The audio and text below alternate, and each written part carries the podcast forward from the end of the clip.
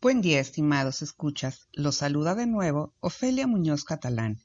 En esta ocasión les presentaré el capítulo 2 de la serie Cultura y Artes, Estrategia para Construcción de Comunidades de Paz. Este proyecto es parte del programa Contigo en la Distancia, convocado por la Secretaría de Cultura a través del Centro de las Artes de Querétaro. En este segundo episodio abordaré la siguiente temática cómo hacer una cultura de paz desde nuestros espacios, un punto de partida, artes y humanidades, un vínculo entre los padres, tutores, la escuela y círculo social. Sugerencias de actividades desde la casa, la escuela y la virtualidad.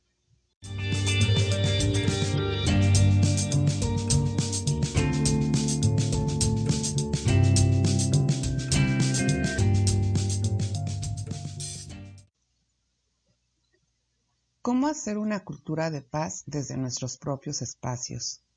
Es central tener un pensamiento creativo. Esto no ocurre como por arte de magia, no surge de la nada. Ocurre cuando un sujeto tiene información creativa, experiencias de vida, pensamiento crítico, interés atento por sí mismo y por el mundo, capacidad de escuchar con apertura y sin prejuicios a los otros y al mundo, recuerdos y aspiraciones, libertad, respeto por el juego como riesgo, como aventura, como anhelo, capacidad de resistir la incertidumbre, pares y amigos con quienes dialogar y compartir, conciencia de que son las personas y los grupos quienes significan y resignifican las cosas del mundo y de que éstas no están presignificadas desde el inicio de los tiempos pasión por el conocimiento y aspiración a la verdad, poco temor al ridículo, humildad ante el éxito, deseo de comunicarse con el mundo y de pertenecer al mundo, amor por la risa, la paz y la concordia.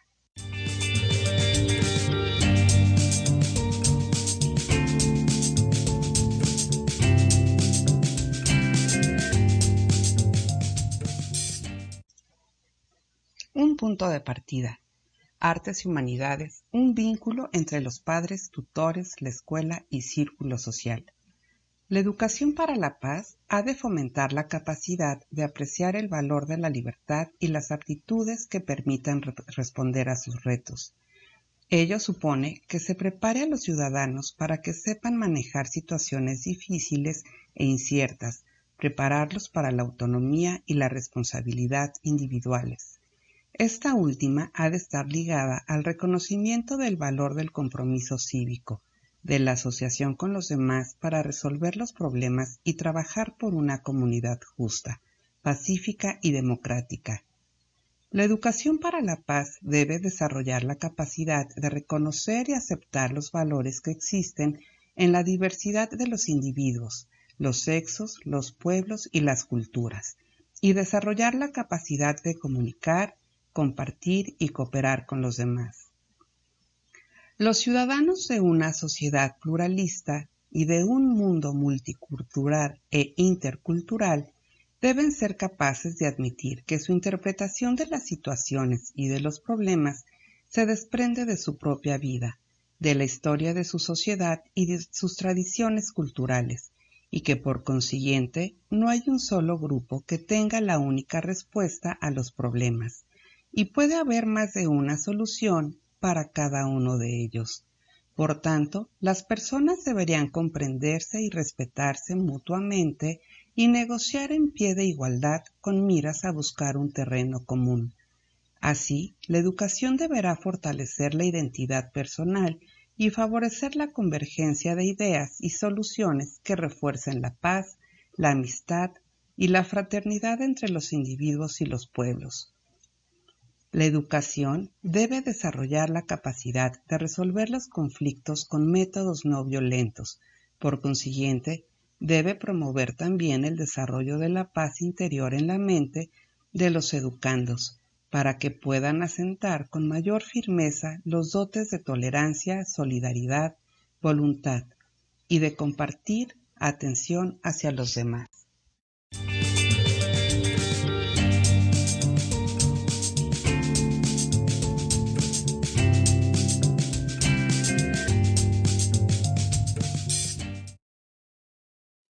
Sugerencias de actividades desde la casa, escuela y la virtualidad. Desde casa, si nos encontramos en una situación de riesgo, por lo cual debemos permanecer varios días sin salir de ella, podemos vivir la experiencia de la escucha a través de las palabras. La dinámica sugerida es que uno de los miembros que vive en el mismo hogar será quien tome el papel de organizador de la reunión y sea quien convoque a los demás en un lugar de la casa con fecha y hora establecida. Se le solicitará a cada uno de los asistentes que elijan una frase, un poema, el título de una película o de una canción que refleje su sentir en su contexto, o bien también lo podré escribir de forma libre. Una vez que ya se encuentren juntos de manera aleatoria, harán uso de la voz para expresarse. Todos se comprometerán a escuchar y hasta el final intercambiarán diálogo que genere solidaridad y empatía desde la otredad. La cultura de la escucha requiere de valoración, negociación y diálogo.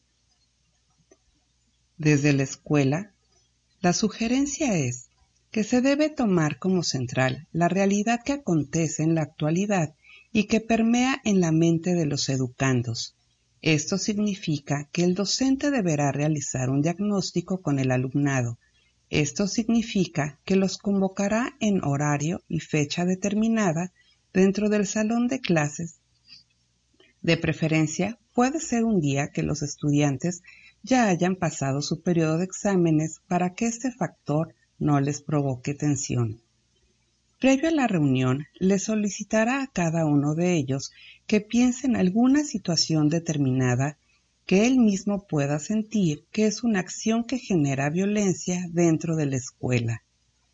Una vez llegado el día de la reunión, les pedirá a los alumnos que escriban o dibujen, esto es para los más pequeños, esas acciones que han descubierto para que después depositen esas notas en un buzón o en una caja. El docente sacará los papeles e irá acomodando por tema cada una de las notas. Al final les leerá a los alumnos las problemáticas detectadas y abrirá un diálogo grupal para pedir de manera voluntaria que piensen en cómo puede solucionarse. Finalmente, construirán un proyecto compartido. Puede ser un árbol de paz o un muro de la paz. En un pliego de papel craft se comprometerán a cumplir metas, las cuales devengan de acciones que fomenten una convivencia pacífica entre cada uno de los compañeros. El docente pensará en la manera de cómo premiar a los equipos que cumplan con sus metas semanales.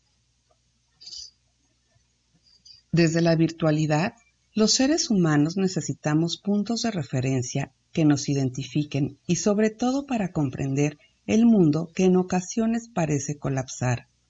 Por tal razón, es necesario tener una mente en prospectiva y creativa, que nos lleve a desarrollar contenidos que abonen a una cultura de paz, desde la virtualidad.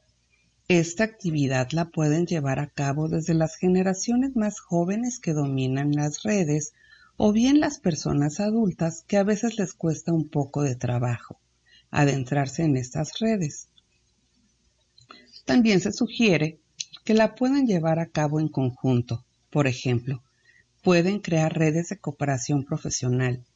En el caso que la situación predominante en el exterior nos impida salir de nuestras casas, podemos pensar en crear una red de especialistas que puedan otorgar alguna asesoría telefónica que no exceda los 30 minutos. Esto es de manera solidaria y sin fines de lucro, Supongamos que lo vas a hacer y se te ocurre hacer una red de psicólogos por los mismos tiempos turbulentos, pero no conoces a nadie. Entonces, tú mismo de manera autogestiva, desde el buscador de tu computadora, realiza una investigación y enlista a una cantidad de 10 a 15 psicólogos. Trata de conseguir sus correos electrónicos y haz una invitación virtual a través de este medio, en el cual les expliques el objetivo que persigues y si no tienes su dirección electrónica y solo el número celular por alguna aplicación de mensajería, haz lo mismo pero primero identifícate con nombre completo y luego le adjuntas la invitación a participar en este proyecto. También explícales que sus datos no serán mostrados en redes sociales, que tú solo fungirás como puente mediador y que sí publicarás que tienes una pequeña red de profesionistas de la salud mental y que debido a los tiempos que se viven, se encuentran en disposición de atender a pacientes vía remota. Los datos de aquellos interesados se los compartirás al profesional en la materia vía correo electrónico con copia al interesado para que entre ellos se pongan de acuerdo. Al final de la contingencia no olvides enviar de nueva cuenta a los profesionales que apoyaron tu red.